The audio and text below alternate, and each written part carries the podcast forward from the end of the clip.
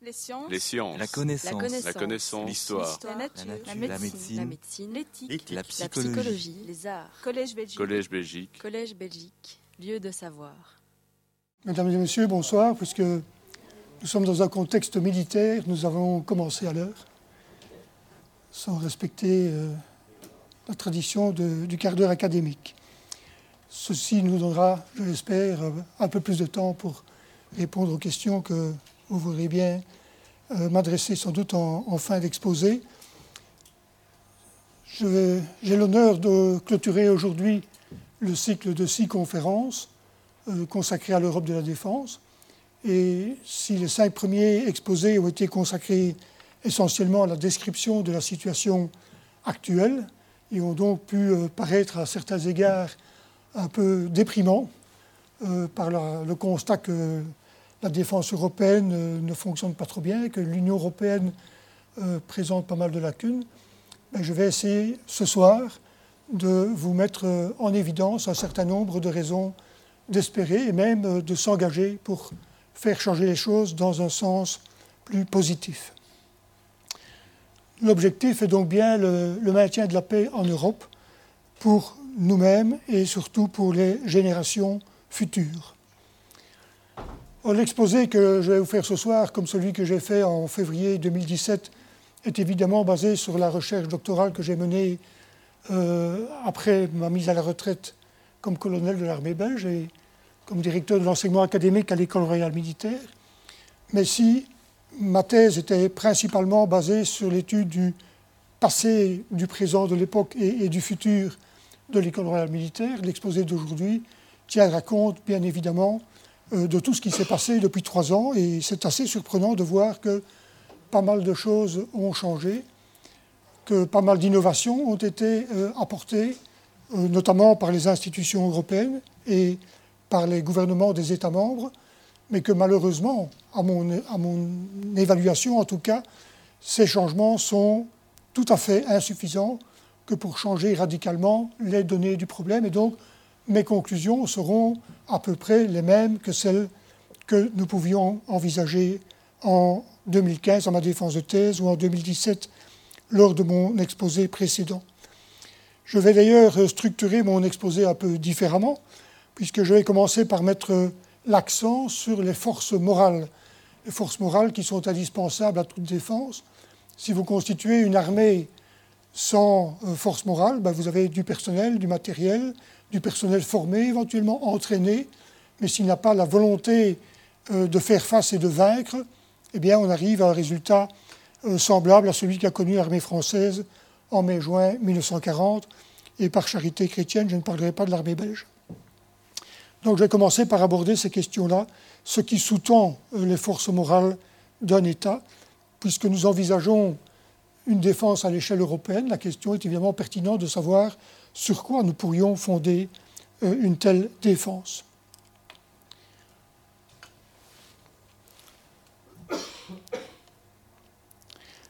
Le deuxième point euh, va être un, rapide survol euh, de l'histoire contemporaine, depuis la fin de la Deuxième Guerre mondiale pratiquement jusqu'à la situation actuelle. Et vous verrez que depuis 2005, nous avons en tout cas connu une période de stagnation assez longue jusqu'au Conseil européen de décembre 2013, qui n'a pas donné énormément de fruits, si ce n'est l'engagement ferme des chefs d'État et de gouvernement de ne plus attendre sept ans pour reparler de la défense. Et donc, depuis, en tout cas depuis 2016, en 2017, en 2018, on a connu un certain nombre d'avancées significatives, mais qui, encore une fois, je le, je le répète, ne vont pas changer radicalement la donne. Alors, la solution que je vais vous présenter tout à l'heure, qui figurait déjà dans ma thèse de doctorat, mais que euh, nous, travaillons, euh, nous faisons euh, un effort de, recherche scientifique complémentaire pour affiner le propos. Donc, nous essayons de promouvoir au sein de la Société européenne de défense que je préside et dont font partie le, les six conférenciers du cycle, nous promouvons l'idée de fonder les États-Unis d'Amérique, euh, d'Europe sur le modèle des États-Unis d'Amérique, mais sans bien entendu euh, les copier bêtement. Il y a dans l'expérience américaine des choses intéressantes, il y a aussi des défauts importants qui ont notamment amené euh, l'élection du président actuel. Et donc, il faut pouvoir s'inspirer de différentes sources pour concevoir ce que pourraient être les États-Unis d'Europe et leur défense. Si on crée cette structure fédérale, bien, je pourrais montrer assez facilement qu'il est euh, aisé, une fois cela fait, de créer une vraie défense européenne qui aujourd'hui n'existe malheureusement pas. Et puis je passerai à mes conclusions euh, pour euh, non seulement conclure selon la tradition académique, mais peut-être et surtout vous inciter à l'action euh, selon un, éventail de possibilités qui sera votre libre choix. Alors, pour en revenir aux, questions des forces morales, je m'inspirais à quelques reprises dans cet exposé de petit décès de mon ami Pierre Kroll. Nous travaillons ensemble sur divers sujets depuis 1994 et donc euh, je crois que c'est une valeur sûre. Je dis toujours que si on veut une bonne analyse dans le soir, il faut se référer à Pierre Kroll. Et si on veut avoir des données fiables, il faut se référer à la nécrologie. Mais donc, en ce qui concerne les forces morales, il avait bien montré la différence d'attitude entre ce qu'on a connu sur le continent lors de différents attentats qui ont euh, endeuillé euh, Berlin, Paris et Bruxelles, mais aussi Manchester, chez nous, on a décrété le lockdown de Bruxelles, on a fermé euh, la ville pratiquement pendant un certain nombre de jours, voire de semaines, tandis que, après l'attentat de Manchester, à l'initiative des, jeunes artistes, ils ont décidé de revenir à Manchester et d'y refaire un concert. Alors, j'ai été admiratif de voir le fait que, d'abord, ces jeunes choqués bien sûr, ne se sont pas laissés faire, mais que les autorités britanniques, plutôt que de décréter le lockdown de Manchester, ont dit on va le faire, que les services de police de renseignement ont fait le nécessaire pour sécuriser cet événement qui présentait tout de même un nombre de risques considérables, que les jeunes locaux ont décidé d'aller au concert et que leurs parents les ont autorisés à y aller. Et donc, ça montre bien que, comme lors de la bataille d'Angleterre en 1940, là où l'Angleterre a, résisté alors que le continent s'effondrait devant la Blitzkrieg, eh bien, euh, à Manchester en tout cas, à l'occasion de cet événement, euh, les Britanniques ont montré qu'ils ont cultivé ces forces morales que chez nous, on a malheureusement beaucoup trop négligées. Et donc, la conclusion de cela, c'est que c'est une défaite aussi important, peut-être même plus, pour l'État islamique que ce qui se passe maintenant à la frontière entre la Syrie et euh, l'Irak. Alors les valeurs européennes, je vais euh, en, reparler euh, tout de suite, mais il est important de savoir que nos valeurs européennes sont aussi sous-tendues, soutenues par un certain nombre de symboles. Et vous savez que ces symboles euh, sont très très importants pour les politiques. Les politiques s'opposent à une Europe unie, à une Europe fédérale, et donc ils ont majoritairement refusé que l'on inscrive ces symboles dans le traité sur l'Union européenne. Ils figurent dans un texte annexe, qui n'a été signé que par une partie seulement des États européens, mais significativement aussi par le Parlement européen. Pourquoi ces symboles sont-ils importants? Parce que justement, ils montrent l'union de l'Europe par rapport à la division de l'Europe qui est caractérisée par le Conseil européen, où vous avez 28 chefs d'État et de gouvernement qui essayent de développer des consensus plus ou moins boiteux. Alors, vous allez dire que ma formation parallèle en économie euh, me, tend à négliger les valeurs euh, élevées pour des valeurs euh, matérielles, mais je dirais que par rapport aux, valeurs européennes énoncées à l'article 2 euh, du traité sur l'Union européenne, la monnaie a un avantage considérable. C'est qu'il n'y a pas 500 millions d'Européens qui sont capables de vous réciter l'article 2 du traité sur l'Union européenne. Alors que c'est un texte extrêmement intéressant à lire. Je vous y encourage vivement. Mais l'avantage considérable, c'est qu'il y a des dizaines, des centaines de millions d'Européens qui ont tous les jours en poche l'euro. Et donc, qui incarne l'euro, qui incarne l'Europe. Et j'ai remarqué avec beaucoup d'intérêt que lors des élections récentes, et particulièrement en France, euh, certains leaders populistes ou appartenant à des partis euh, relativement aux extrêmes de l'éventail politique ont suggéré de, sortir de l'euro et de réinstaurer, par exemple, le franc français.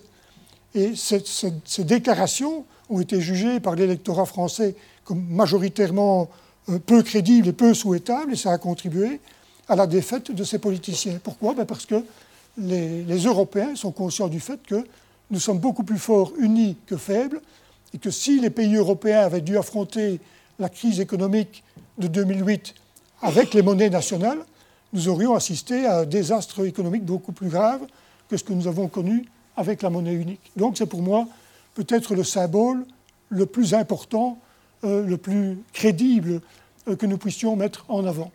Parce qu'effectivement, les drapeaux, euh, c'est important, les militaires particulièrement sont attachés à leur drapeau. le drapeau européen est, assez populaire, il fait d'ailleurs référence à tout un tas de symboles qui remontent très très loin dans l'histoire, puisqu'on retrouve déjà l'idée du chiffre 12 dans les 12 signes du zodiaque. Vous savez que dans la Bible, dans le Coran, on cite le, nombre 12 à de nombreuses reprises, qui a les 12 travaux d'Hercule, etc., etc. Donc c'est quelque chose qui frappe l'imaginaire collectif de façon euh, importante aussi. Alors nous avons aussi un hymne qui est assez beau, puisque c'est un très beau texte de Schiller qui a été mis en musique euh, par Beethoven, mais je crois qu'il n'y a qu'en Belgique que l'on considère l'hymne européen comme un, hymne national et que les militaires, par exemple, rend des honneurs aussi bien pour l'hymne belge que pour l'hymne européen. Dans les autres pays européens, malheureusement, on n'a pas encore passé euh, ce cap-là. Et enfin, notre devise unie dans la diversité montre bien ce à quoi nous travaillons depuis euh, au moins 1950.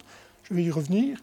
Et enfin, le 9 mai, journée de l'Europe, euh, a été finalement retenue après des décennies de patience, puisque aussi bien le drapeau que la journée du 9 mai avaient été proposés déjà dans les années 1920-1930 par le comte Koudenov-Kalergi, qui a mis un certain temps à voir ces idées euh, adoptées par la classe politique. Alors, le texte dont je parlais tout de suite sur les valeurs européennes euh, mérite qu'on s'y attache, quelques instants. Il parle de dignité humaine, de liberté, de démocratie, d'égalité, d'état de droit, de respect des droits de l'homme, y compris des droits des personnes appartenant à des minorités. Ceci euh, fait penser que par rapport à cet idéal, la Belgique a toujours une guerre de retard, puisque nous n'avons toujours pas ratifié la Convention sur la protection des minorités.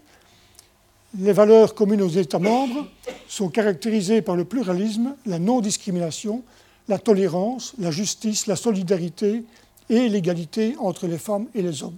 vous voyez dans ce texte aussi l'héritage des Lumières, bien sûr, mais pour aller un peu plus loin dans l'histoire, l'héritage des, guerres de religion, après lesquelles les Européens ont convenu qu'il fallait éviter de continuer, comme on l'a fait pendant près de 80 ans euh, dans nos pays et en Allemagne, de s'entretuer pour euh, des idées.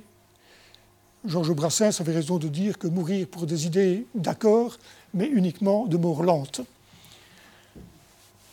J'ai longuement réfléchi sur ce texte dans le cadre de ma recherche doctorale, en me disant comment expliquer ce long texte de l'article 2 à, des jeunes soldats qu'on vient d'incorporer et à qui on dit ben, si un jour vous devez risquer votre, vie, c'est pour ces valeurs-là, ou si on devait expliquer les valeurs européennes à des enfants d'une douzaine d'années qui entrent dans le secondaire, par exemple.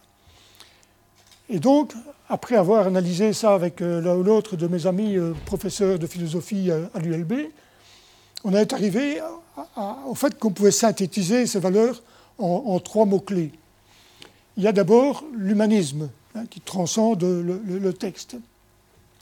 Humanisme qui nous vient à la fois de l'héritage grec et de l'expérience des guerres de religion, où on se dit finalement, plutôt que de s'entretuer pour la religion, est-ce que nous ne pourrions pas considérer euh, que ce qui est important, c'est l'être humain et que sa foi, ça le regarde lui, mais que ça ne regarde pas nécessairement les autres? Il y a aussi en Europe une idée très ancienne de progressisme. Certaines philosophies, certaines civilisations partent de l'idée qu'il y a eu un âge d'or et que ce serait bien si on pouvait un jour ou l'autre revenir à cet âge d'or. Et ce n'est pas une vision totalement théorique, puisque vous savez très bien que les mouvements salafistes qui ont inspiré euh, notamment les terroristes qui ont frappé Bruxelles, ben, c'est un peu cette idée-là qu'ils mettent en avant, c'est de revenir au premier siècle de l'islam et revivre selon les principes qui prévalaient au 7e siècle de notre ère chrétienne. Donc nous avons réellement euh, une idée de dire ben, qu'on essaye de progresser, qu'on essaye de réaliser un avion solaire ou qu'on essaye euh, de faire en sorte qu'on euh, ait une plus grande égalité entre les, genres, etc. Et en fait, la troisième idée clé, c'est l'universalisme que nous, avons aussi hérité de la Grèce antique. Quand Pythagore ou Thalès rédigeaient leurs théorèmes, ils ne le faisaient pas pour uniquement leur village, ils ne le faisaient pas non plus uniquement pour le monde grec, puisqu'ils étaient connectés aux mathématiciens égyptiens, ou babyloniens, etc. Donc il y avait déjà chez eux l'idée de l'universalité de l'ensemble du, genre humain. Euh, et donc cet universalisme est toujours bien vivant en Europe, puisque nous sommes par rapport, par exemple, à la pointe du climat, euh, de la lutte pour le climat, avec les protocoles de Kyoto, de Paris, etc. Les textes que produit l'Europe en la matière ne vise pas uniquement à régler les problèmes climatiques en Europe, ce qui n'aurait d'ailleurs aucun sens, mais vise à régler le problème climatique au niveau où il doit l'être, c'est-à-dire au niveau mondial.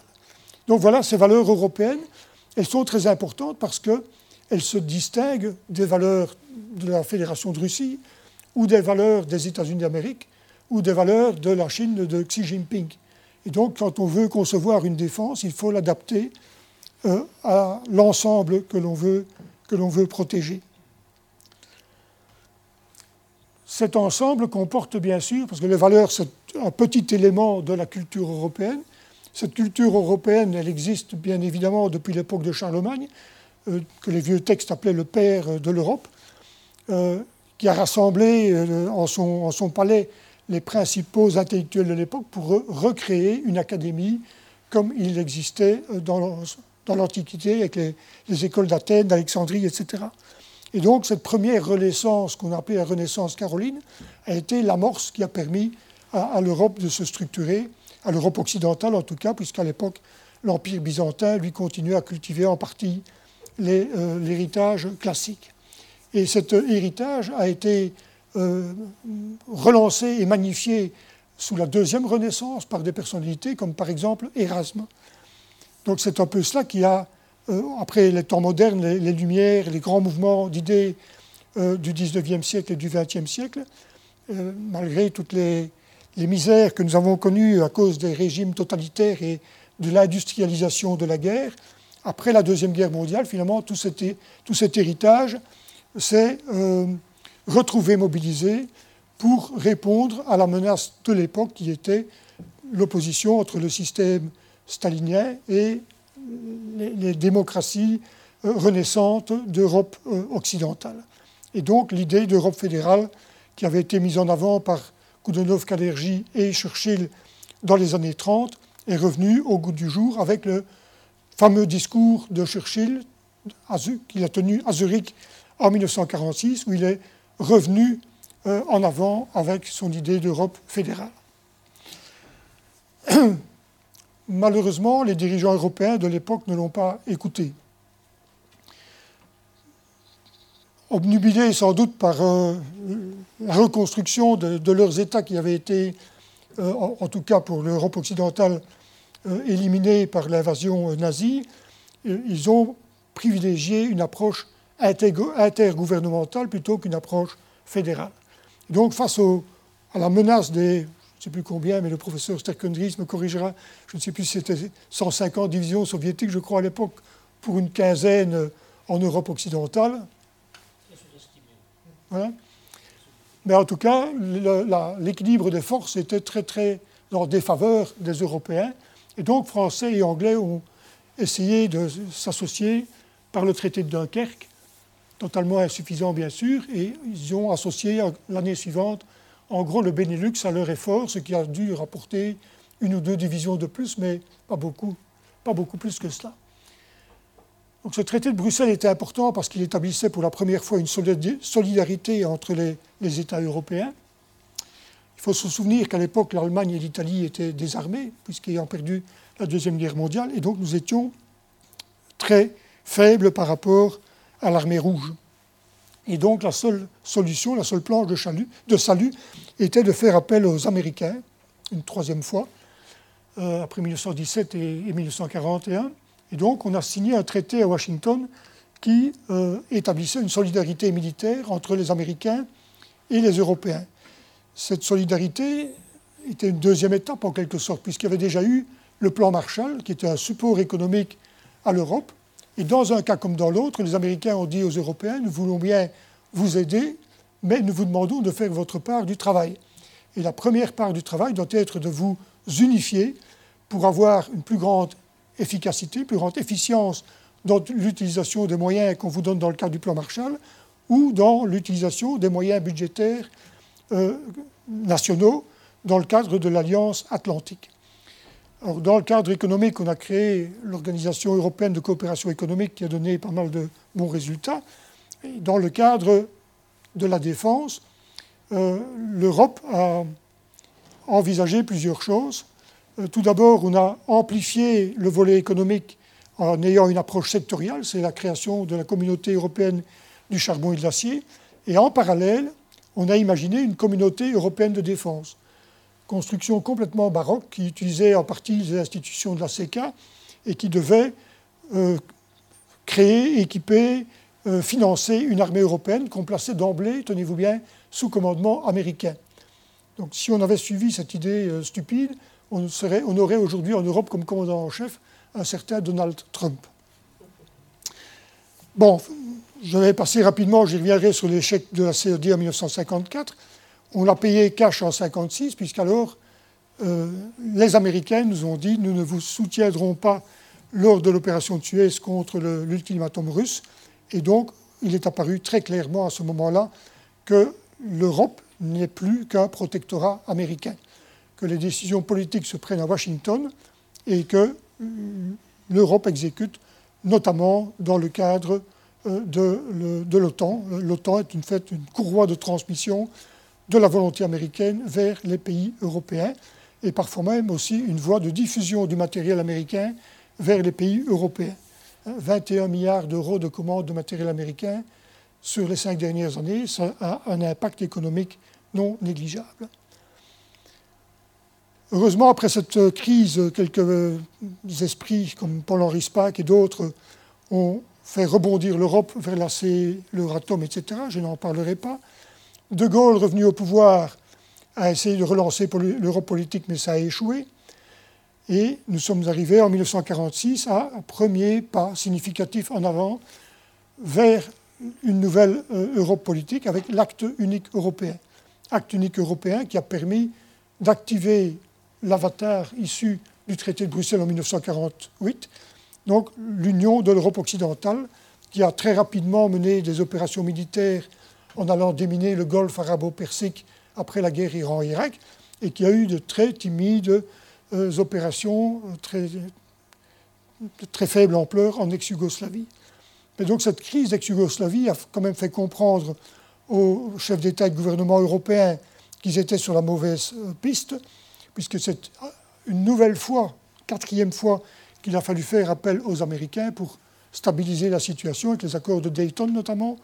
Et donc, Chirac et, Tony Blair, le Premier ministre britannique à l'époque, se sont réunis à Saint-Malo pour dire on ne peut pas en rester là, on va absorber l'UEO au sein de l'Union européenne et on va lui donner beaucoup plus de moyens et développer dans ce contexte non seulement la politique européenne de sécurité commune, qui est plutôt le volet diplomatique, mais aussi une politique européenne de sécurité et de défense qui devait, d'après les textes, mener à terme à une défense commune.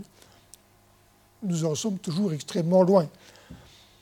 Mais sur base de ce traité de Saint-Malo, et grâce à la mise en place comme secrétaire général du Conseil européen et aux représentants de Javier Solana, qui avait une belle expérience, notamment parce qu'il avait été secrétaire général de l'OTAN, l'Europe de la défense a pris euh, force et vigueur, je dirais, pendant quelques années, euh, jusqu'à euh, l'échec du traité constitutionnel en 2005. Et puis M. Sarkozy, qui est un certain talent de prestidigitateur, a récupéré quelques bons morceaux du traité euh, constitutionnel et en a fait le traité de Lisbonne, qui a fourni quelques outils juridiques intéressants, mais que l'on a mis un temps infini à appliquer, puisque le traité de Lisbonne est entré en vigueur en 2009 et que l'application de la coopération structurée permanente date de fin 2017. J'attire votre attention sur l'aspect juridique de cette, euh, ce petit parcours historique. C'est qu'en fait, les chefs d'État et de gouvernement européens ont buté non pas deux fois, mais trois fois sur le même caillou. Ils ont échoué en 1954 avec le premier traité constitutionnel, ce qui était la communauté politique européenne qui devait être le, le pendant politique de la communauté européenne de défense. En 1984, le Parlement européen avait proposé un deuxième traité constitutionnel euh, rédigé notamment par Altiero Spinelli. Et c'est de l'échec de ce deuxième traité, dans, ce deuxième traité qu'on était chercher les éléments de l'acte unique européen dont je viens de parler. Et le troisième traité constitutionnel est celui rédigé par Giscard d'Estaing, euh, Jean-Luc Dehaene, etc., euh, dont on a tiré le traité de Lisbonne. Alors je suis absolument furibard chaque fois que, par exemple, l'ancien Premier ministre belge Guy Verhofstadt publie une nouvelle version de son ouvrage dans lequel il dit Les États-Unis d'Europe et dans lequel il propose invariablement de ressortir les textes de 54 et de les mettre enfin en vigueur. bien évidemment, ça n'a aucun sens parce qu'il n'y a pas plus de raison que ça fonctionne aujourd'hui qu'à l'époque. Structurellement, on ne sait pas faire fonctionner l'Europe sur base d'un traité constitutionnel. Parce que si vous voulez coaliser des États, en faire une alliance comme l'OTAN, eh vous passez entre ces États un traité et ils restent souverains. Et si vous voulez transformer ces États en un État fédéral ou confédéral, vous demandez à des délégués de ces États de se réunir, de rédiger une constitution, et donc on transfère tout ou partie de la souveraineté des États membres vers la fédération. Si vous voulez créer une armée, vous avez absolument besoin de respecter le premier principe, selon moi, de l'art militaire, qui est l'unité de commandement pas uniquement l'unité de commandement militaire, mais l'unité de commandement politico-militaire. Donc vous devez absolument avoir un État, un responsable politique qui décide de la guerre, de la paix de la menée des opérations, euh, du financement de ces opérations euh, par euh, le biais de l'impôt. Si vous n'avez pas tout ça, ben vous aboutissez à des coalitions, comme on en a connu des quantités dans l'histoire militaire, et tous les chefs militaires qui soit ont dirigé des, coalitions, soit ont combattu des coalitions, ont écrit de multiples pages pour expliquer à quel point la formule de la coalition est extrêmement euh, mauvaise.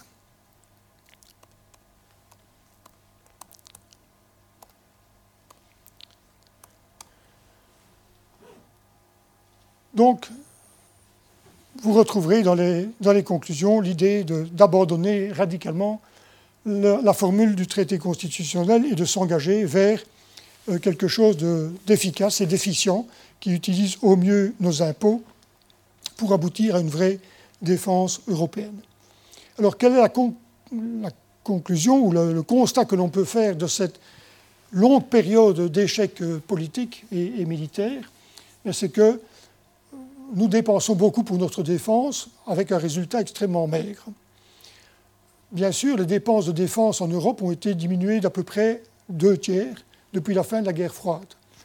Mais on dépense encore toujours environ 200 milliards d'euros par an en Europe occidentale pour notre défense, avec un résultat ridicule par rapport à ce que produisent d'autres puissances, comme la Chine, qui a un budget un peu inférieur à celui de l'Europe, mais qui, a construit sur les quatre dernières années l'équivalent de la flotte française, nous avons un outil de défense qui est nettement moins impressionnant que celui de la Russie, alors que le produit intérieur brut de la Russie se situe entre l'Espagne et l'Italie. Et surtout, euh, par rapport aux Américains. certes, les Américains dépensent beaucoup plus que nous. Barack Obama y consacrait environ 600 milliards par an, Trump est passé à 700, puis 750 euh, milliards, à peu près, en fonction des, des taux de change et des pouvoirs d'achat. Tout ça est assez euh, difficile à, comparer de manière extrêmement rigoureuse, mais les ordres de grandeur sont tout de même là.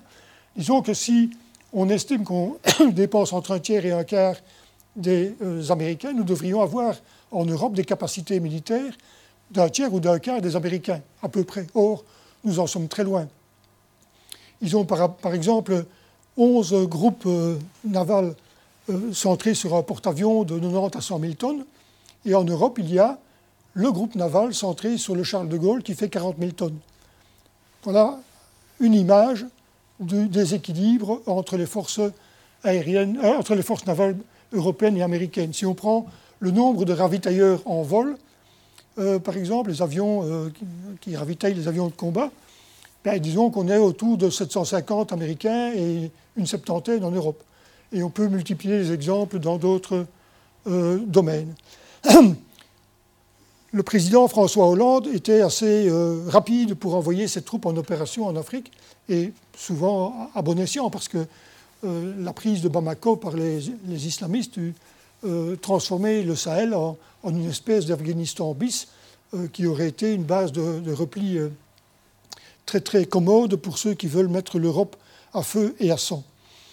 Mais voilà, il s'engageait et puis il faisait appel aux Européens pour l'aider parce que les moyens français sont effectivement devenus très très limités.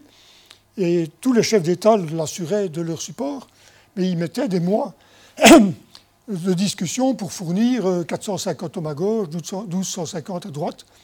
Et donc, Hollande s'est un jour dit, euh, soit mes collègues se moquent de moi quand ils disent qu'ils veulent m'aider, soit l'explication c'est qu'ils ne peuvent pas, parce qu'ils n'ont pas les moyens. Ils ne savent pas. Donc il a chargé euh, l'état-major français et les services de renseignement de faire une, étude plus profonde des capacités militaires européennes. Et donc si on prend le million et demi de militaires européens qu'on retire les marins et les aviateurs, euh, ils se sont dit combien sur cet ensemble de terriens pouvons-nous effectivement euh, envoyer de soldats au combat, pour des combats de haute intensité, parce que si vous voulez aller à Mossoul ou dans l'Adrar des Ifoga, à la frontière entre le Mali et l'Algérie, ce sont des terrains très difficiles. Vous avez affaire à des ennemis entraînés, aguerris, etc. Et si vous voulez les combattre sans revenir avec des quantités euh, de pertes, vous devez avoir affaire à des soldats qui sont effectivement bien formés, bien équipés, bien entraînés. Et donc les Français ont fait l'inventaire de ce qui existe en Europe. Il y en a environ 20 000, dont 10 000 Français, si on compte comme Français la Légion étrangère. Puis il y a 5 000 Britanniques, si on compte comme Britanniques les régiments de Gourka recrutés au Népal il faut savoir que les Britanniques, d'abord, ils n'interviennent jamais dans les opérations européennes, ils se réservent strictement pour les exercices de l'OTAN. Il faut dire qu'ils ont beaucoup eu de pertes en Afghanistan et en Irak. Et alors tous les autres États européens, ils peuvent aussi fournir environ 5000 personnes au total. Vous allez me dire, mais c'est impossible. Alors je réfère à la situation belge. Nous avons encore euh, quelque chose comme 25 000 militaires en Belgique, et les forces spéciales, puisque c'est de ça qu'il s'agit, c'est une centaine d'hommes. Et quand on demande à la Belgique d'engager euh, ces forces spéciales quelque part, ben nous pouvons engager entre 10 et 15 soldats à la fois. Parce qu'évidemment, vous avez ceux qui viennent de revenir d'opération, ceux qui vont partir en opération, ceux qui sont en opération, ceux qui sont en repos, en cours, malades, que sais-je. Donc il faut euh, assurer un certain roulement. Donc ce qu'on peut effectivement mobiliser à un moment donné, c'est une quinzaine de soldats sur 25 000 militaires belges. Donc vous voyez que, en faisant une règle de 3, ça correspond à peu près hein, aux effectifs engageables en Europe. La différence avec les Américains, c'est qu'eux, ils ont en permanence 200 000 hommes en opération. Donc par rapport à leur effectif d'un million de soldats, ils ont une capacité de rendre les gens opérationnels beaucoup plus grande que la nôtre, parce que simplement, un des critères, c'est qu'ils dépensent euh, en termes d'équipement, ils dépensent par soldat environ 10 fois plus que les Européens. L'essentiel des 200 milliards que nous dépensons là-bas sert à entretenir vaille que vaille les infrastructures militaires et surtout à payer la solde des militaires.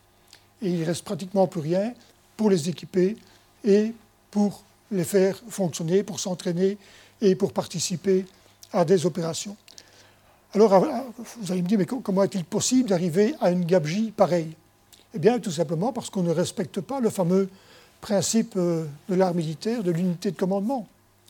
Aux USA, il existe à côté de Washington un bâtiment de forme pentagonale que tout le monde connaît.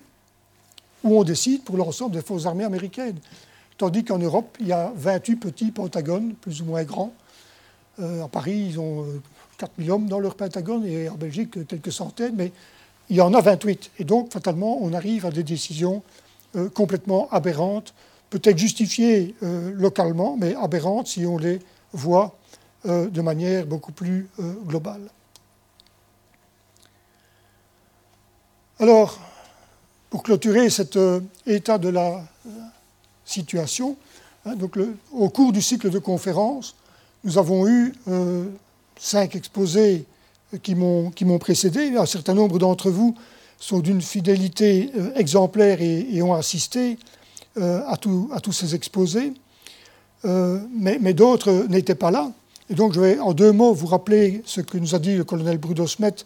Il nous a donné dix clés pour comprendre la PSDC, donc la politique de sécurité et de défense commune de l'Union européenne, mais aussi pour juger de sa pertinence. Euh, au départ, elle était limitée aux missions de Petersberg, mais avec le traité de Lisbonne, elle est devenue beaucoup plus globale que cela, puisqu'elle comporte maintenant l'article 42, le traité comporte l'article 42.7 euh, qui euh, instaure une, clause de solidarité du même type que ce que l'on trouve dans le traité de Washington ou de ce qu'on trouvait dans le traité de Bruxelles. Autrement dit, l'Union européenne, elle est là aussi pour la défense collective de l'Europe si jamais les États-Unis décidaient, pour une raison quelconque, de ne plus faire leur part du job. Si M. Trump, par exemple, euh, retirait les USA de l'OTAN. Le traité européen prévoit une défense européenne qui aujourd'hui est extrêmement euh, embryonnaire. Nous avons bien sûr déjà créé un certain nombre de choses intéressantes. La, Belgique et les, Pays-Bas euh, ont créé une amirauté commune pour mettre en condition les, les, navires de la flotte belge et de la flotte néerlandaise. Mais quand on part en opération, ce n'est jamais ensemble. C'est un navire belge qui part sous commandement belge pour faire des opérations décidées par le gouvernement belge ou c'est un navire néerlandais qui va, qui va faire son travail sur directive néerlandaise. Donc il n'y a absolument pas d'unité de commandement, il y a seulement une forme de mise en commun de certaines infrastructures et de certaines structures de, commandement. Nous avons également euh, à, Eindhoven un, commandement de l'aviation euh, militaire qui regroupe euh, aujourd'hui environ, qui coordonne environ 14 bases et plus de 220 avions, mais ce n'est pas une force aérienne européenne.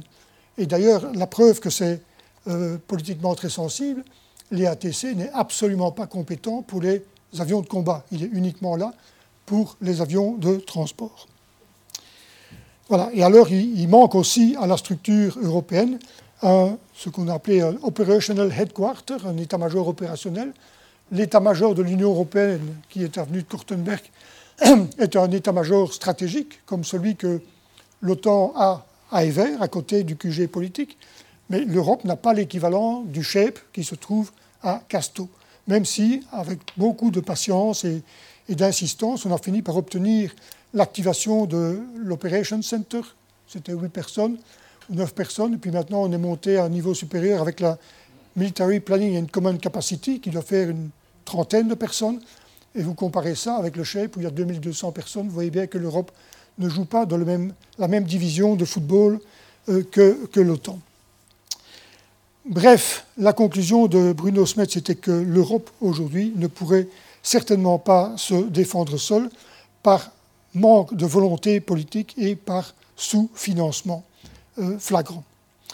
Le lieutenant général Guy Butzen-Schmidt, qui a commandé euh, le record à Strasbourg, nous a amplement montré que c'était un très très bel outil qui a plusieurs fois été engagé avec grand succès en ex-Yougoslavie et en Afghanistan, mais que structurellement, depuis sa création, euh, il y a plus de 25 ans, il est tout à fait sous-utilisé, là aussi par manque de volonté politique, et donc c'est pourquoi il ne deviendra jamais euh, un embryon d'armée européenne. André Dumoulin, qui est chargé de cours à, Liège, a évoqué l'OTAN à la croisée des chemins. Pourquoi croiser des chemins? Ben, Tout simplement parce qu'il y a une divergence politique très claire euh, en Europe depuis 2003, où certains États ont suivi les Américains et se sont engagés euh, en Irak, et d'autres ne l'ont pas fait.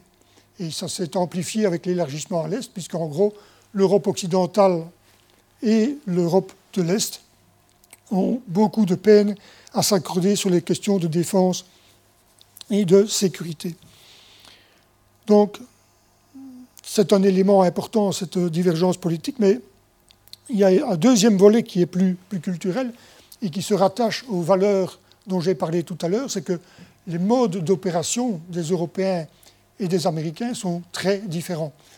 Je dirais que les Américains n'hésitent rarement à utiliser la, totalité de l'intensité de leur capacité militaire, alors que les Européens sont très regardants pour éviter les dommages collatéraux, pour éviter les violations du droit de la guerre, etc. Et donc, quand on fait des opérations ensemble, ça, impose la mise en place dans les structures de commandement, soit de l'OTAN, soit des coalitions ad hoc, de ce qu'on appelle les Red Card Holders, c'est-à-dire des officiers qui sont là pour vérifier que lorsque la structure donne une mission à un pilote belge, par exemple, eh il vérifie que cette mission est compatible avec le droit belge, avec nos exigences éthiques, etc. Et s'il estime que ce n'est pas le cas, comme au football, il, lève la carte rouge et on refuse d'exécuter la mission. Donc ça montre bien la, divergence d'approche des deux côtés de l'Atlantique.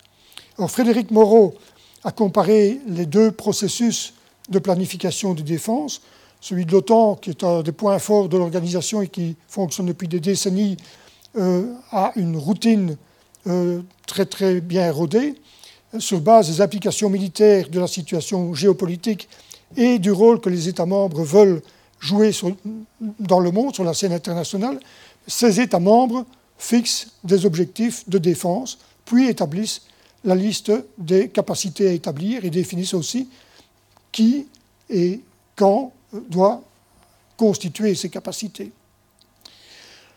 Frédéric Moreau a bien souligné le fait que entre les objectifs de force définis par l'OTAN et la réalité, il y a un fossé euh, assez large qui suscite d'ailleurs la colère des Américains euh, depuis bien longtemps.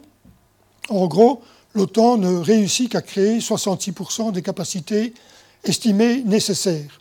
Et encore, 50% de ces 66% sont fournis par les Américains, l'Union européenne ou les États membres euh, de l'OTAN qui sont européens ne fournissent ensemble qu'environ 16% selon les calculs du général Maurice de Langlois. Mais cette situation, ce déséquilibre explique pourquoi l'Europe n'a ni autonomie politique, ni autonomie stratégique, ni autonomie industrielle. En matière de défense, bien sûr. Je ne vais pas m'aventurer dans d'autres domaines que certains parmi nous connaissent beaucoup mieux que moi. Le premier exercice de planification qu'a mené euh, l'Union européenne euh, n'a pas abouti. Donc pour un premier exercice, Mme Mogherini n'a pas réussi euh, son coup faute de définition adéquate des objectifs de défense. Encore une fois, les pays de l'Ouest et les pays de l'Est ont beaucoup de peine à s'entendre là-dessus. M. Moreau préconise la rédaction d'un livre blanc, mais encore une fois, quand vous devez rédiger un livre blanc, il faut au minimum qu'une autorité politique mandate quelqu'un pour rédiger un projet de livre blanc. Et cette autorité politique ne peut pas exister dans le cadre d'une coalition. Enfin, Madame Mogherini se trompe lorsqu'elle affirme que l'Union européenne n'est pas une alliance militaire et ne le deviendra jamais, dit-elle, alors que depuis le traité de Lisbonne, hein, l'article 42.7 euh, instaure réellement euh, une solidarité en matière de défense et donc une alliance militaire. Ce qu'il manque fondamentalement, nous a dit Frédéric Moreau, euh, c'est que pour intégrer les défenses européennes d'une manière satisfaisante, ben, il manque à l'Europe un cerveau. Le colonel Amérique Kalachnik nous a parlé de son expérience des opérations euh, au Mali. Euh, il a évoqué les causes de la dégradation euh, de la situation depuis 2012. Il faut savoir que dans les années 70-80, le Mali avait une des armées les plus fortes d'Afrique et que cette structure s'est complètement effondrée à cause de la mauvaise gouvernance de la République, du fait que euh, les, troupes n'étaient plus financées, que les soldes étaient détournés par les différentes euh, personnalités de la chaîne de commandement, euh, qu'il n'y avait pas ou plus d'appui logistique, aussi faute de financement, et qui n'avait même pas de, gestion budgétaire. Donc, face à cette déglingue, les terroristes islamistes qui, qui, avaient été repoussés vers le sud par l'Algérie et ceux qui avaient fui la Libye après la chute de Kadhafi en 2011 ont trouvé évidemment un terrain tout à fait propice euh, pour euh, reprendre des forces et pour se développer. Et donc, ce n'est que grâce à l'intervention décidée de la France avec l'opération Serval en 2013 que l'on a pu stabiliser la situation. Mais la France, l'Union européenne, l'ONU, les Américains, les Chinois et même les Russes présents sur le terrain, tout cela essayent de limiter l'expansion des, des, islamistes avec un très faible succès, puisque si on constate, si on compare les différentes cartes projetées par le colonel Kalachnik au cours de son exposé, on constate que les zones d'insécurité ne font que croître et que ceux qui euh, ont le plus de moyens sur place, ce sont les islamistes qui se financent avec les trafics de drogue, avec les trafics d'êtres humains, etc., etc. Donc, euh, nous avons là un sérieux problème euh, et en particulier au niveau de, l'Europe, comme il n'y a pas d'autorité politique pour définir les objectifs de, ces opérations au Sahel, on ne sait pas obtenir un résultat cohérent et on n'a même pas d'autorité politique qui prévoit le scénario de sortie de crise. donc on est là devant une situation où, nous dit-il, on devra certainement encore soutenir les Maliens pendant 10 à 15 ans sans avoir aucune certitude que ça ne se terminera pas comme à Saigon. Alors, quelles sont effectivement aujourd'hui les menaces? Ben, La menace terroriste islamiste est évidente pour tout le monde, même si malheureusement, euh, au fur et à mesure que l'époque des attentats euh, recule dans le temps, euh, la population, d'une part, mais surtout les responsables, sont de moins en moins sensibles à ces, à ces questions-là. Et donc, moi qui me rends, rend régulièrement pour diffuser la bonne parole de la Société européenne de défense dans certains États en Europe et à l'extérieur, je constate qu'on n'a pas vraiment tiré les leçons des attentats, et en particulier de l'attentat de Zaventem. Je ne parlerai même pas de ce qui s'est passé dans le métro. Mais donc, je n'ai pas du tout été surpris d'apprendre que la semaine, qu'au mois d'octobre, euh, une personne teste, et de temps en temps, ils envoient quelqu'un dans le circuit euh, pour euh, simuler l'arrivée à bord d'un avion avec une ceinture d'explosifs factice, bien sûr, etc. Mais donc, il y a quelqu'un qui a réussi à passer tous les contrôles et à rentrer à bord d'un avion au mois d'octobre passé. si vous allez à Zaventem, vous constatez qu'effectivement, les mesures de sécurité sont encore tout à fait défaillantes. Donc, face à ces menaces, nos, responsables politiques sont peu actifs et ne parlons même pas de leur euh, aptitude à répondre à des défis tels que ceux que pose M. Poutine en Moldavie ou à l'est de l'Ukraine ou en Crimée ou face aux États baltes, etc les problèmes posés par l'attitude de M. Erdogan, qui a encore un pied dans l'OTAN, mais qui se rapproche beaucoup plus euh, de la Chine et de la Russie, le problème de l'Inde et du Pakistan. Hein, vous avez entendu parler des combats aériens euh, et des bombardements récents. L'attitude posée par M. Trump, euh, qui nous fait craindre que la garantie américaine est moins solide que par le passé. La Corée du Nord, hein, vous avez vu que la, rencontre Trump euh, avec M. Euh, n'a pas donné grand-chose, voire rien du tout. Mais vous n'êtes peut-être pas conscient du fait que les, fusées et les armes atomiques de la Corée du Nord sont capables de toucher 80% du territoire européen. Donc si vous voulez absolument vous mettre à l'abri, vous devez viser le Portugal et la partie de l'Espagne qui jouxte le Portugal. Tout le restant d'Europe est à la merci des Nord-Coréens. Donc c'est tout de même quelque chose pour lequel nos gouvernements devraient faire quelque chose et ne pas laisser uniquement M. Trump dialoguer avec son euh, homologue nord-coréen. Euh, je pense que l'Europe devrait être plus présente aussi sur ce terrain-là. Et alors il y a bien sûr la façon dont on gère le Brexit qui me paraît de plus en plus inspirée par Magritte et ses, euh, et ses collègues. Je suis curieux de voir ce que ça donnera le 29 mars ou dans les jours qui suivront. Plus fondamentalement, le fait que l'Europe soit incapable depuis 1949 de répondre à la demande des Américains que nous fassions notre part du job est interpellante parce que moins nous répondons à cette demande de burden and risk sharing, plus nous sommes vassalisés par nos alliés américains. Et donc l'absence de liberté, ça a aussi un prix. Ceux les plus anciens parmi nous qui ont connu la Deuxième Guerre mondiale ou qui ont écouté attentivement ce que leurs parents et grands-parents ont raconté se perçoivent peut-être mieux que d'autres le prix de la non-défense. On me dira, oui, mais l'OTAN est là pour euh, nous protéger. Mais l'OTAN, ce n'est qu'une chaîne de commandement sans troupes.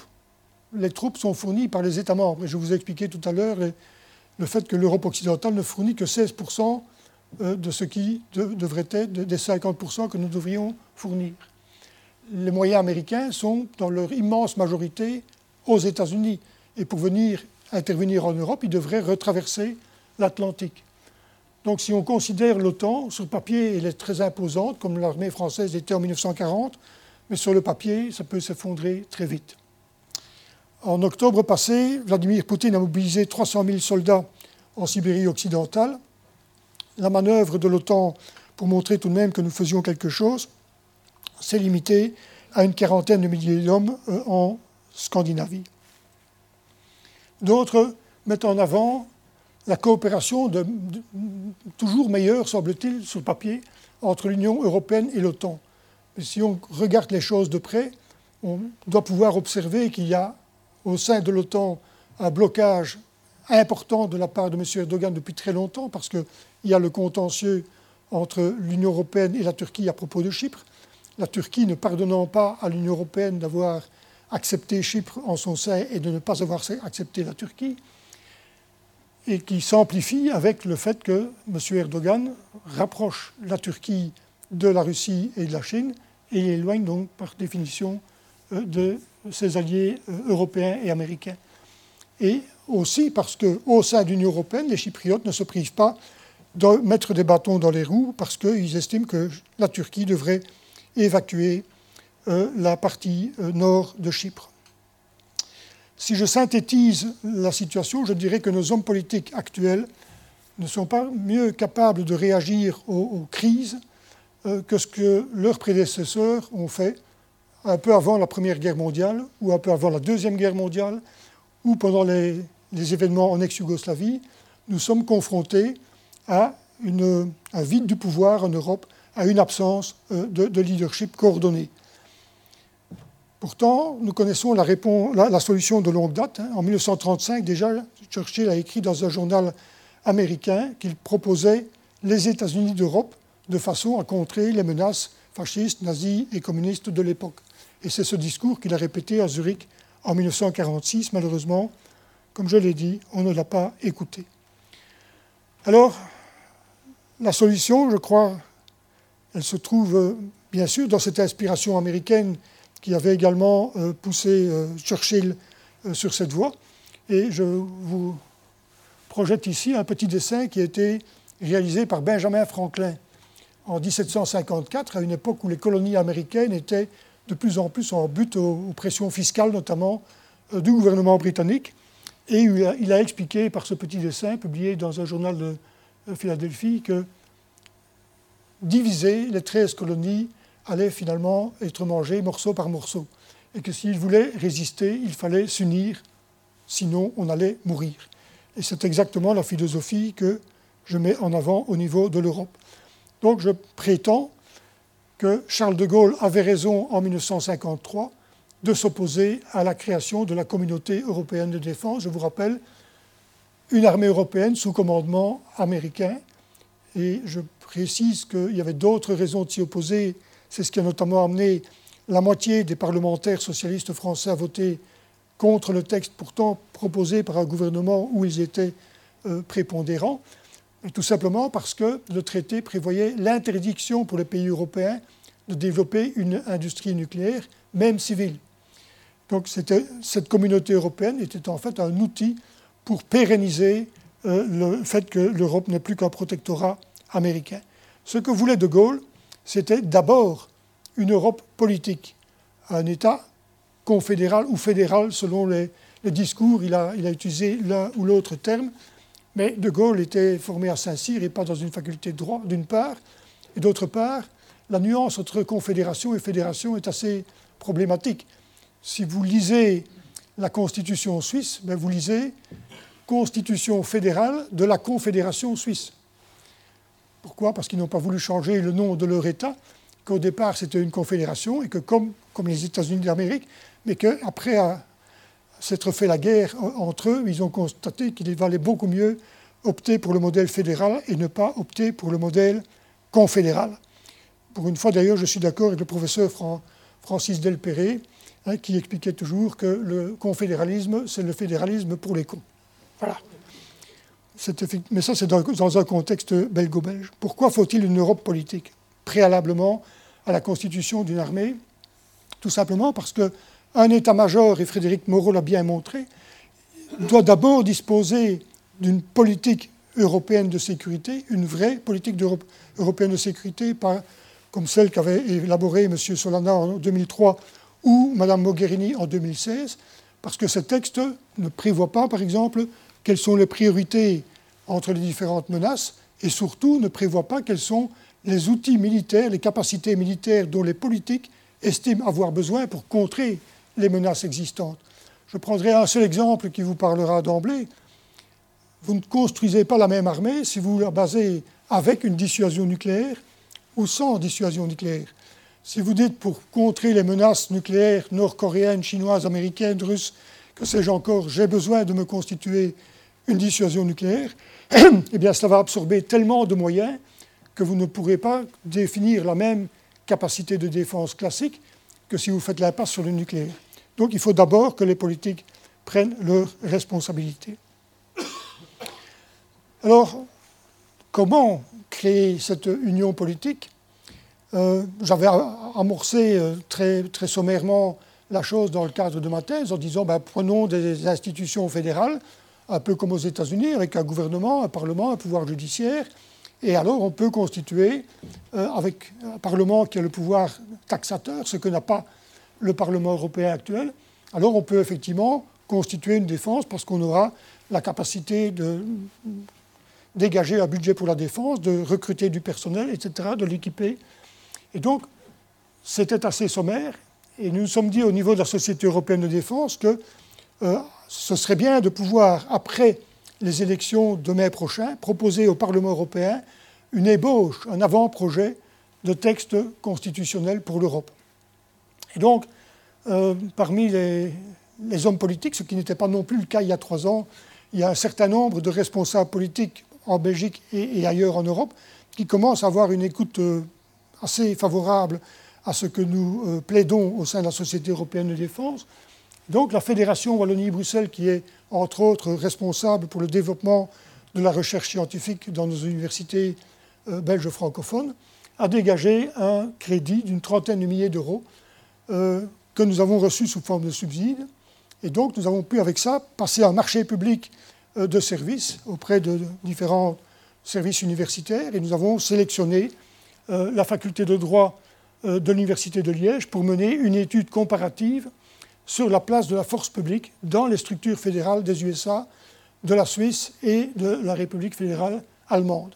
Et sur base des leçons, donc cette étude devrait être terminée un peu avant les élections européennes, et puis nous en ferons l'exploitation, et après euh, les élections, lorsque le Parlement se mettra euh, en place cet été, euh, eh bien, nous pourrons faire des propositions plus précises sur comment concevoir une constitution pour l'Europe. Donc vous voyez que sur le plan de la crédibilité, euh, on a fait pas mal de progrès, pas uniquement par le fait que le nombre de membres de la Société européenne de dépenses est passé de 15 à, 150, par le fait que les, endroits où on peut aller s'exprimer euh, ont cessé d'être la Belgique francophone, mais ont rayonné vers le nord, vers l'est et vers le sud. Et, donc, petit à petit, euh, la mayonnaise, me semble-t-il, commence à prendre. Alors, les institutions pour les États-Unis euh, d'Europe euh, devraient, euh, comme je l'ai dit, s'inspirer des classiques, mais surtout, il y aurait une différence fondamentale par rapport aux institutions européennes actuelles qui découlent des traités, c'est que les futures institutions auraient une légitimité démocratique. Comme je vous l'ai dit, le Parlement européen, pour lequel nous allons voter, ne dispose pas de l'essentiel les attributions d'un vrai Parlement. Il ne peut pas lever l'impôt et il ne peut pas décider seul de l'affectation de, l'impôt. Euh, il n'a qu'une petite euh, voie consultative dans, le processus qui est complètement contrôlée par les, États membres. Il n'a pas le pouvoir d'initiative législative. Il ne peut pas nommer et révoquer le gouvernement. Il a, juste un certain nombre d'actions possibles dans le cadre de la mise en place de la Commission européenne.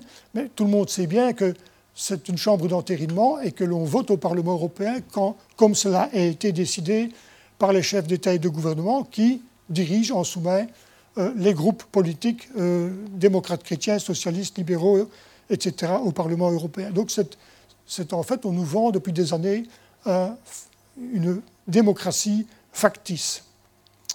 Et c'est une des raisons pour lesquelles l'opinion publique est devenue assez défavorable par rapport euh, aux institutions et au fonctionnement de l'Union européenne.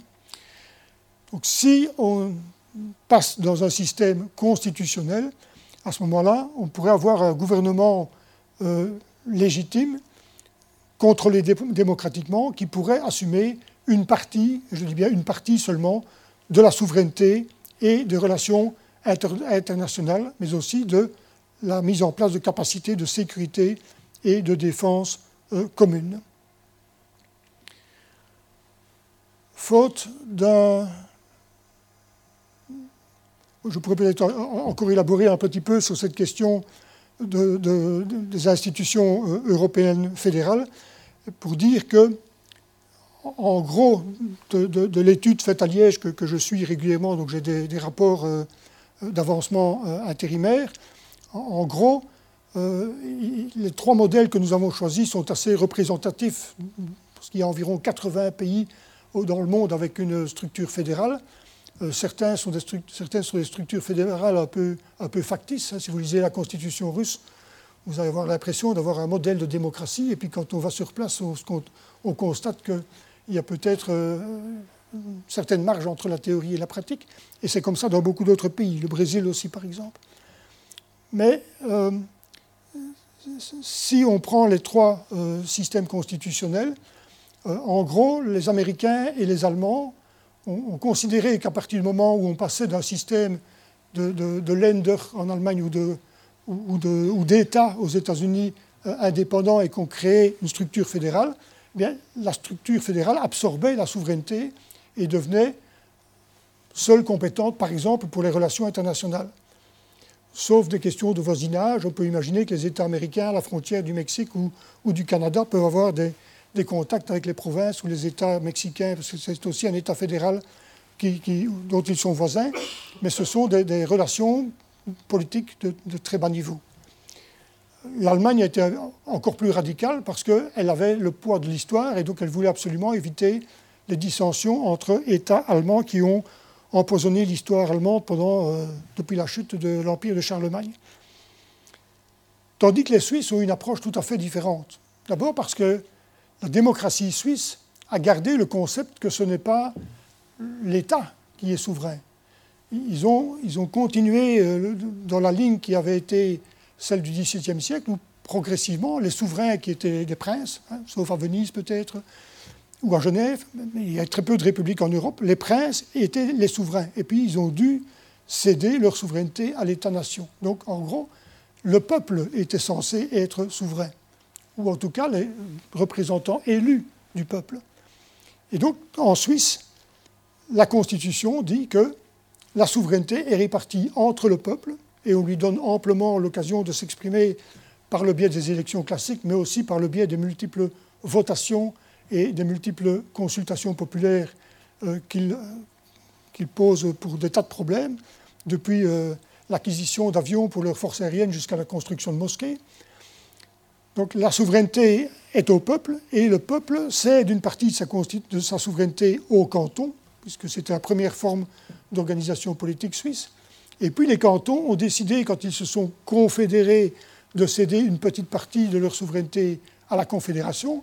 Et puis, après qu'ils se soient notamment fait la guerre au début du XIXe siècle, ils ont considéré que c'était préférable de passer d'une confédération à une fédération. Et donc, ils ont cédé une partie de la souveraineté à cette fédération, notamment pour assurer les relations internationales de la Suisse, garantir la paix par la neutralité. Donc chez eux, cette idée de souveraineté partagée entre les différents niveaux de pouvoir est, très forte et très intéressante parce qu'elle correspond exactement au principe d'Althusius, hein, au principe de, de, de, répartition des compétences en fonction de l'aptitude des niveaux de pouvoir à répondre aux problèmes posés.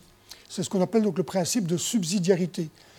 Si vous avez un problème de mobilité à Bruxelles, euh, vous pouvez considérer qu'il doit être résolu par les 19 communes. Vous pouvez considérer que ça ne fonctionnera jamais avec 19 communes et qu'il faut le, monter au niveau de la région de Bruxelles-Capitale. Et vous pouvez aussi considérer que ça ne fonctionnera pas parce que vous êtes contributaire ou tributaire des décisions qui seront prises par les différentes communes périphériques qui notamment hein, euh, décident pour 80% du ring de Bruxelles. Et donc il faut essayer de trouver une construction politique qui fasse en sorte que le problème de la mobilité à Bruxelles soit résolu d'une manière correcte en répartissant les pouvoirs entre le fédéral, le régional ou les régions et les pouvoirs euh, communaux. Et donc cette, euh, idée de subsidiarité d'Althusius, elle est parfaitement parallèle à la répartition des pouvoirs selon la Confédération suisse. Et donc, c'est en ce sens-là que nous pourrons aller. Bien sûr, en matière de défense, on peut aussi se dire, tiens, est-ce qu'il faut que la défense soit complètement absorbée par l'État fédéral? Par exemple, en Allemagne, euh, la Bundeswehr regroupe l'ensemble des forces armées. Mais aux États-Unis, vous savez très bien que certains États, euh, tous les États en fait, ont une National Guard, qui est là essentiellement pour suppléer euh, au service, faire face à des situations de crise, d'inondation, d'incendie, etc. Mais même certains États ont, gardé le privilège de pouvoir entretenir des forces armées. Et donc certains États ont des wings de chasse, des, brigades de combat, etc. Donc vous voyez qu'il y a moyen euh, de, répondre aux besoins à la carte et qu'il ne faut pas euh, absolument vouloir choisir dans un État particulier le système constitutionnel et en faire un copier-coller pour l'adapter à l'Europe. Non, il faudra concevoir quelque chose de spécifique pour l'Europe en s'inspirant euh, d'exemples étrangers, mais en tenant compte de nos besoins spécifiques et surtout de nos valeurs et de notre culture, qui ne sont pas comparables à celles que l'on va trouver, par exemple, en Russie. Notre désunion euh, européenne euh, a aussi des, impacts extrêmement négatifs dans le cadre de la défense, euh, parce que comme je vous l'ai dit, une défense, ben, c'est un, volume de personnel que l'on doit recruter, former, équiper, et puis entraîner de façon à ce qu'ils puissent ultérieurement se préparer à l'exécution de missions spécifiques. En, Europe, on n'a pas d'état-major de défense unique, on n'a pas de pentagone unique. Et donc nous avons un sérieux problème pour équiper euh, nos, multiples militaires, notamment parce que chaque État décide de ce qui est bon pour lui euh, de fournir aux militaires, en termes d'équipement de corps, d'armement personnel, d'armement collectif, de systèmes d'armes, etc., etc. La désunion européenne conduit à une très large euh, inflation du nombre de systèmes d'armes. J'entends par système d'armes un avion de combat, un char de combat, une frégate, euh, etc. L'Agence européenne de défense a fait une étude intéressante sur le nombre de systèmes d'armes qui existaient en Europe occidentale et, orientale, dans l'ensemble de l'Union européenne, euh, tenant compte du fait qu'une partie des, États de l'Est sont toujours équipés en partie de matériel ex-soviétique. Ils sont arrivés à la constatation qu'en Europe, on a 154 types de systèmes d'armes majeurs, tandis qu'il n'y en a que 27 aux États-Unis. Prenons l'exemple du char de combat. Euh, je crois qu'il y en a 7 ou 8 euh, en Europe occidentale. Il y a le char Abrams aux États-Unis. Prenons les véhicules de combat d'infanterie, les véhicules blindés. Euh, je pense qu'il y a 22 types différents euh, en Europe, il doit en avoir 4 aux États-Unis. Euh, les pièces d'artillerie, c'est la même chose. Les frégates, il y a 4 types de navires qui correspondent à peu près à la frégate ou au destroyer. Aux États-Unis, il y a 31 modèles en Europe. Donc chaque fois, les contribuables, contribuables européens doivent payer les bureaux d'études pour développer un nouveau type de matériel. Ils doivent payer l'industrie pour faire une phase d'industrialisation et puis de pré-série et puis de production. Et en général, euh, pour la plupart des systèmes d'armes en Europe, on se contente de fabriquer deux ou trois prototypes. Et on ne va pas au-delà. Tandis qu'aux États-Unis, on va produire des séries de plusieurs centaines, voire plusieurs milliers euh, d'équipements.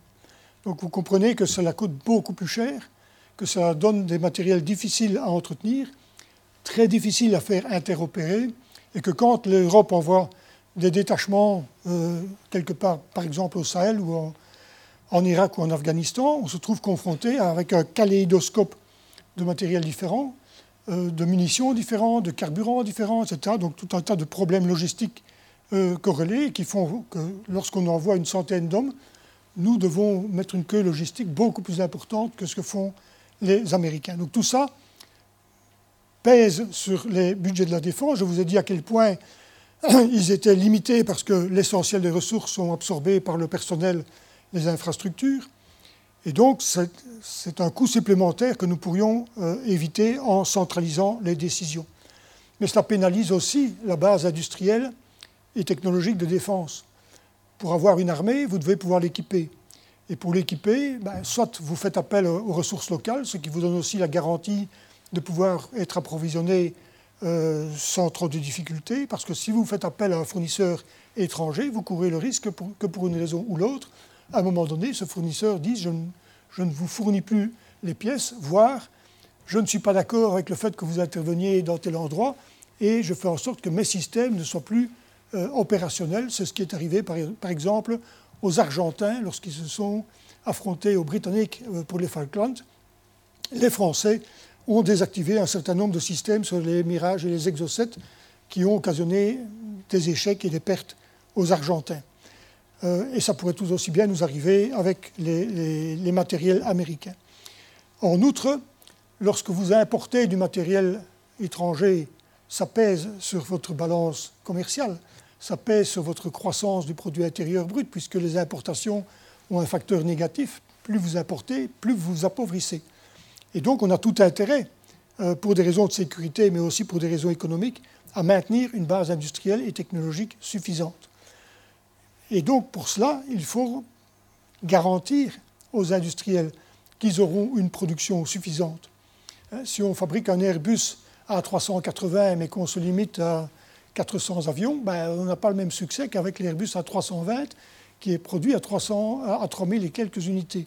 Et donc, si vous produisez des grandes séries, vous pouvez dégager les ressources pour investir en recherche et développement et préparer les prochaines familles de matériel, pour entretenir aussi le savoir-faire, parce que beaucoup de technologies de défense ont un usage dual, à la fois militaire et civil. Donc, notre euh, développement industriel et économique est aussi pénalisé par l'extrême euh, éparpillement des décisions en matière de rééquipement militaire. Donc c'est à cela que ça fait aussi partie des retombées positives d'une structure du type euh, Europe fédérale, États-Unis d'Europe. Donc je plaide pour que nos gouvernants appliquent mieux le principe de subsidiarité qu'ils ne le font aujourd'hui. dans le domaine de la sécurité et de la défense, mais aussi dans le domaine de la mobilité à Bruxelles et alentour, mais aussi dans le domaine du climat, parce que les jeunes, je les trouve extrêmement sympathiques euh, et j'apprécie beaucoup le mouvement citoyen des jeunes qui manifestent à Bruxelles et ailleurs pour le climat, mais je n'ai pas encore entendu un seul de ces jeunes exprimer l'idée que pour résoudre les problèmes climatiques, il faudrait de préférence une sorte de gouvernance mondiale efficace, ce que l'ONU et ses satellites ne sont sûrement pas, mais qu'en première analyse, il faudrait d'abord avoir une gouvernance européenne correcte. Parce que pour faire pression et faire comprendre à Trump et à d'autres qu'il faut faire quelque chose pour le climat, ben, vous devez avoir un certain poids. Pendant des décennies, on a cru naïvement en Europe qu'avec le multilatéralisme et des traités internationaux et le développement du droit international, on allait tout, tout résoudre. Mais je constate que depuis la fin de la guerre froide, en réalité, on est reparti vers euh, un, concert international qui est principalement basé, malheureusement, sur les rapports de force. Et donc, si l'Europe n'est pas suffisamment forte, si elle est divisée, elle n'arrivera pas à se faire entendre sur la scène internationale et il n'obtiendra pas de résultats corrects ni sur le plan du climat, ni sur le plan de la sécurité et de la défense. Donc nous avons des gouvernants qui aiment bien euh, se propager aux quatre coins du monde, qui aiment bien donner des leçons, en particulier aux pays africains. Euh, je me demande si l'un ou l'autre pays africain ne va pas euh, envoyer des observateurs aux élections du 26 mai pour voir comment elles se passent en Belgique, en particulier en ce qui concerne le respect des droits des minorités dans la périphérie bruxelloise. Et je pense qu'il devrait donc se concentrer sur les questions qui euh, concernent l'ensemble de notre continent, qui devraient déboucher sur des euh, façons de faire plus adéquates, plus efficientes en matière de relations extérieures, de sécurité et de défense, et qui devraient prendre conscience qu'il faut les confier à une structure fédérale plutôt que de vouloir continuer à mal faire le boulot chacun pour soi. Mon ami Pierre Kroll a, bien compris la situation. Hein. Vous vous souvenez de la visite du vice-président américain Mike Pence à Bruxelles. Et donc, vous voyez comment il représente le Premier ministre belge par rapport euh, au vice-président américain en, termes de taille. Donc, il représente aussi euh, le poids politique de l'un et de l'autre. Voilà. Mais les hommes politiques aiment bien euh, participer à ce genre de réunion, aller, comme ils l'ont fait maintenant à Sharm el-Sheikh, discuter avec la Ligue arabe. Je ne sais pas si vous avez une idée de ce que ça a pu coûter en termes climatiques et en termes budgétaires de déplacer, je crois, si je compte bien, 49 euh, chefs d'État et de gouvernement, euh, les uns venant euh, de Rabat, les autres venant d'Oman et puis d'Helsinki, etc., pour les concentrer là-bas et les ramener à la maison ensuite. Donc ça a déjà un poids budgétaire important. Comme ils voyagent par avion, ça a un certain impact climatique aussi. et quel est finalement le résultat de ce de, cette réunion? À ma connaissance, le point sur lequel ils se sont mis d'accord, c'est qu'ils vont se revoir en 2022 à Bruxelles. Voilà. Donc, euh, mais, et, c'est normal. Les 28 Européens ont beaucoup de peine à s'entendre sur quelque sujet que ce soit. Et, la Ligue arabe est, tellement divisée que certains de ses membres se font la guerre. Par exemple, l'Arabie saoudite et le Yémen. Donc, euh, où, l'Arabie saoudite a complètement isolé le Qatar. Donc vous voyez bien que obtenir un consensus dans, cette bande-là, euh, c'est une vue de l'esprit.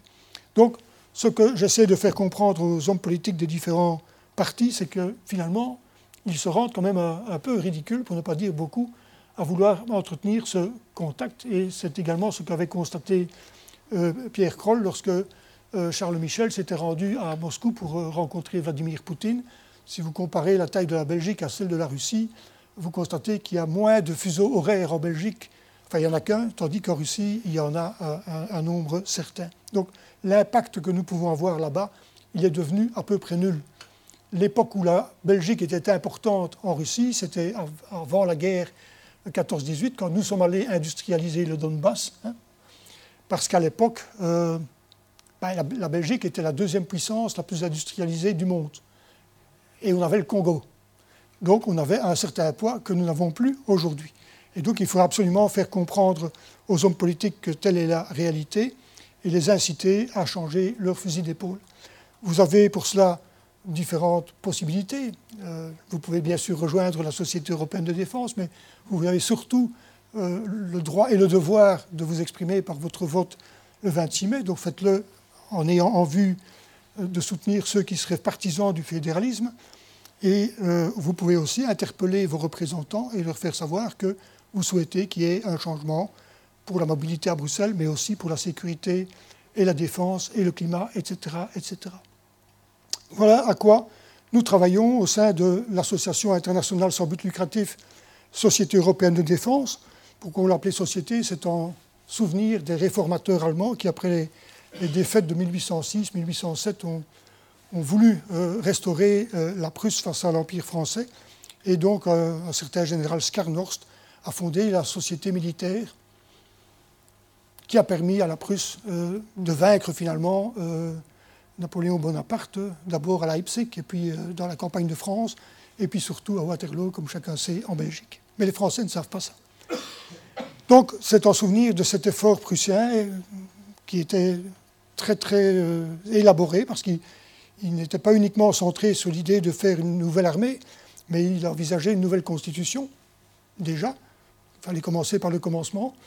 Une nouvelle administration, un nouveau régime fiscal, il fallait l'émancipation des serfs, et il fallait, l'ensemble de la Prusse a été complètement réformé, et c'est ce qui a permis à, cet État de retrouver une certaine audience sur la scène européenne.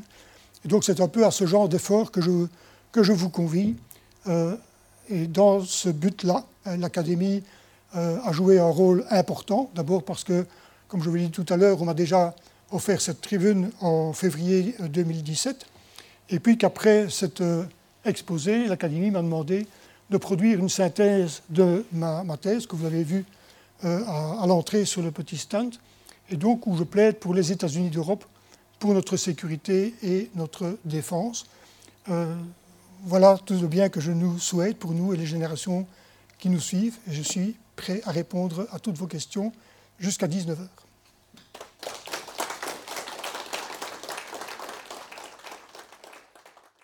Les sciences. Les sciences. La connaissance. La connaissance. L'histoire. La, nature. La, médecine. L'éthique. La, psychologie. Les arts. Collège Belgique. Collège Belgique. Lieu de savoir.